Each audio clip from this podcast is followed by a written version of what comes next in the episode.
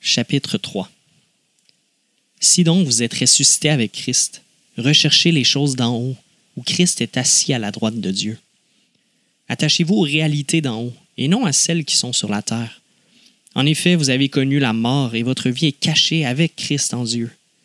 Quand Christ, notre vie, apparaîtra, alors vous apparaîtrez aussi avec lui dans la gloire.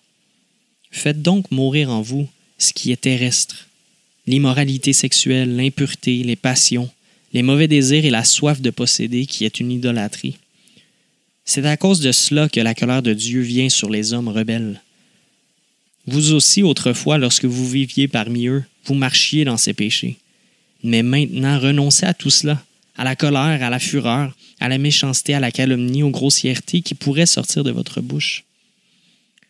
Ne vous mentez pas les uns aux autres, car vous vous êtes dépouillés du vieil homme et de ses manières d'agir. Vous avez revêtu l'homme nouveau qui se renouvelle pour parvenir à la vraie connaissance conformément à l'image de celui qui l'a créé.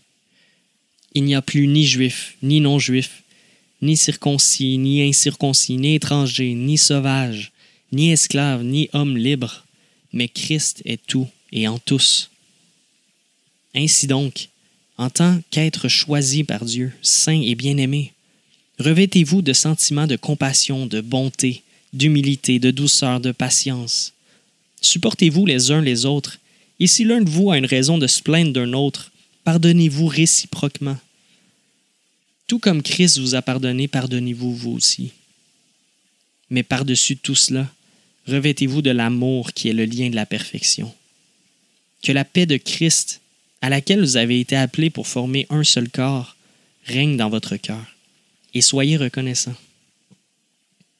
Que la parole de Christ habite en vous dans toute sa richesse.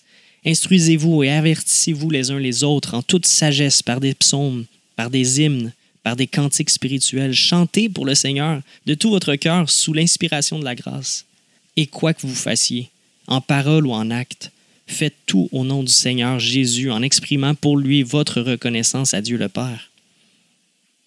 Femmes, Soumettez-vous à votre mari, comme il convient dans le Seigneur.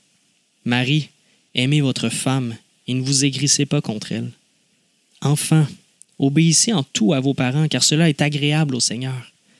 Père, n'exaspérez pas vos enfants de peur qu'ils ne se découragent. Esclaves, obéissez en tout à vos maîtres terrestres, et pas seulement sous leurs yeux, comme le feraient des êtres désireux de plaire aux hommes, mais avec sincérité de cœur, dans la crainte de Dieu. Tout ce que vous faites, faites-le de tout votre cœur, comme pour le Seigneur et non pour des hommes, sachant que vous recevrez du Seigneur un héritage pour récompense. En effet, le Seigneur que vous servez, c'est Christ.